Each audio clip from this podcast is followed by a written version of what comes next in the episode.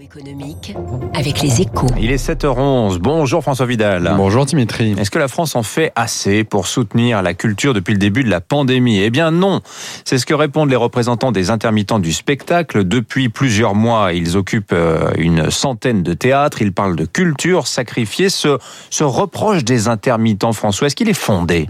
Bah Non, hein, s'il y a bien une critique que l'on ne peut pas adresser au gouvernement, c'est bien de ne pas avoir dépensé assez pour défendre l'exception culturelle française. Au total, ce sont 11 milliards d'euros hein, qui, ont qui ont été mobilisés ces 15 derniers mois pour sauver nos théâtres, nos cinémas et nos salles de concert.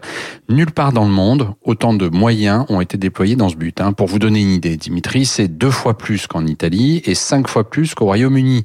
Et si une partie de ces sommes sont remboursables, puisqu'un tiers environ correspond à des prêts garantis par l'État, le reste est constitué d'aides et de subventions, ce qui place le monde de la culture au cinquième rang des secteurs les plus soutenus pendant la pandémie, soit bien au-delà de son poids dans notre économie. Roselyne Bachelot euh, disait trouver hallucinant ce procès fait au gouvernement. Elle aurait donc raison. Hein. Bah oui, hein, d'autant que le, quoi qu'il en coûte va continuer à s'appliquer à la culture dans les prochains mois.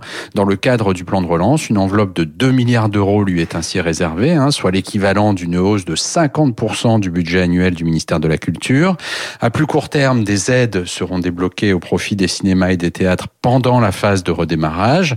Quant aux intermittents du spectacle, ils vont eux-mêmes bénéficier d'un prolongement de 4 mois de l'année blanche qui leur permet de continuer à percevoir leurs indemnités de chômage sans travailler.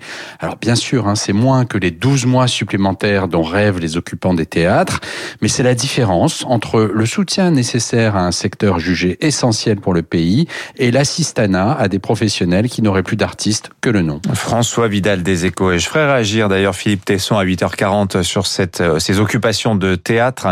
Vous savez, lui dirige le théâtre de poche, du de théâtre de poche Montparnasse. Il est 7h13 sur Radio Classique. Bonne journée à toutes et à tous. Dans un instant, l'invité de l'économie, Yann de Ferrodi. C'est le président de France Supply Chain. On va parler de la chaîne